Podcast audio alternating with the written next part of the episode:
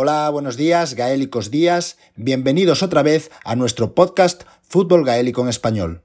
Un programa que podéis encontrar en Spotify, Evox y en la plataforma de podcast de Apple. Estamos ya en el sexto episodio de la temporada y hoy os hablaré sobre la Liga Nacional Irlandesa de Fútbol Gaélico, también conocida como la Alliance League.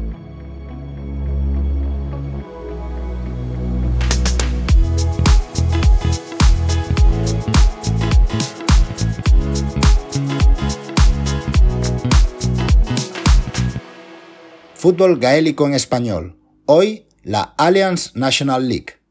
Hola de nuevo, un saludo para toda la familia gaélica. En el episodio de hoy vamos a sumergirnos en la historia, los equipos y las peculiaridades de la Alliance National League, una de las competiciones más emocionantes y vibrantes del fútbol gaélico.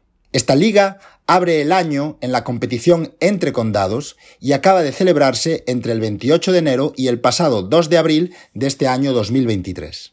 La Alliance National League se estableció por primera vez en 1925, siendo la de este 2023 la edición número 92. Irlanda tiene 32 condados y la liga la compiten también 32 condados. Sin embargo, Kilkenny no participa en competiciones senior entre condados de fútbol gaélico. Kilkenny es un condado de Harling sin apenas tradición futbolera y en su lugar participa Londres. ¿Qué hace a esta liga especial?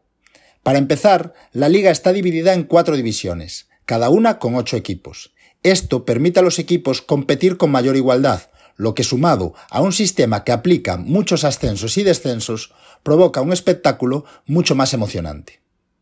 Al final de cada temporada, los dos equipos que ocupan los últimos lugares de los ocho de su división descienden a la división inferior, mientras que de manera análoga, los dos equipos que ocupan los dos primeros lugares de una división ascienden a la división superior.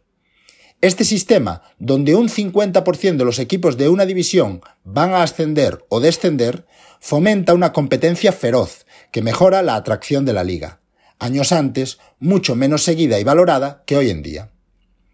Otra característica que gusta de la Alliance League es que se disputa en los mejores estadios o campos de cada condado, llevando el nivel intercounty de Crow Park a todas las comunidades de Irlanda y creando el día de partido un ambiente verdaderamente único en cada localidad. Hablemos un poco más de la Alliance League de este 2023. Este año fue la primera vez en la historia en que la primera división no contó con ningún equipo de la provincia del Leinster, ya que tanto Dublín como Kildare descendieron en 2022 tras una liga bastante desastrosa para ellos. Este año actual, Armagh y Donegal fueron las decepciones, descendiendo a la segunda división.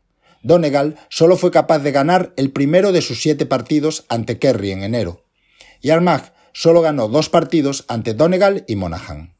Los triunfadores de la liga fueron los condados de Mayo y Galway, ambos con cuatro victorias, dos empates y una derrota. Aprovecho para comentaros aquí otra curiosidad de la liga, y es que, a diferencia del concepto de liga que tenemos en otros deportes, en la Alliance League los dos primeros de cada división juegan una gran final que decide el verdadero ganador. Este año, el ganador final de la liga fue Mayo, que ganó 14 a 11 a Galway en Crow Park ante 45.000 espectadores. La estrella del partido y realmente de toda la liga fue Ryan O'Donoghue, delantero de Mayo, que marcó dos goles y 30 puntos durante toda la competición. Otra utilidad que obtienen los equipos según su clasificación en la Alliance League es la posibilidad de entrar a competir por el All Ireland. Al campeonato All Ireland clasifican los finalistas de los campeonatos provinciales, que precisamente están en juego ahora mientras estoy grabando este episodio, y también el ganador de la Tilton Cup, que digamos sería el All Ireland de los equipos de menos nivel. La liga configura un ranking de posiciones con el que se completará el resto de plazas hasta el total de 16 condados. El resto de condados, como os digo, van a la equivalente de menor nivel llamada Tilton Cup. Volviendo a la Alliance League de este 2023, Dublín ganó la segunda división por 18 a 11 frente a Derry, y ambos equipos ascienden a la máxima categoría para el próximo año. Descienden a tercera Clare y Limerick. En la tercera división ganó Cavan a Fermanagh por 16 a 10, ambos ascienden, y descienden Longford y Tipperary. Y por último, en la cuarta división, Sligo y Wicklow ascienden, siendo Sligo el ganador de división al ganar en la final por 16 a 14. Para que os hagáis una idea del nivel diferente que hay en Irlanda en este deporte, un condado como Londres, en el que hay muchos emigrados irlandeses, solo consiguió empatar un partido en toda la liga, 12 a 12 contra Wexford. El resto fueron derrotas para ellos en esta cuarta y última división. Los máximos anotadores de estas categorías fueron Sean McQuigan de Derry en segunda división con 48 puntos, John Hesling de Westmeath en tercera división con 41 puntos y Keith Birney de Leitrim con 67 puntos en la cuarta división. Las mejores defensas fueron Galway en primera, Derry en segunda, Westmeath en tercera y Sligo en cuarta.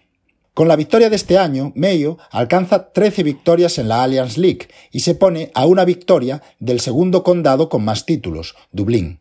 Kerry, con 23 títulos de liga, permanece todavía lejos del alcance de sus competidores. Y hasta aquí el episodio de hoy. Comentaremos en otros episodios los campeonatos provinciales y el All Ireland, el campeonato nacional, para que vayáis viendo qué competiciones intercounty o entre condados se suceden durante un año.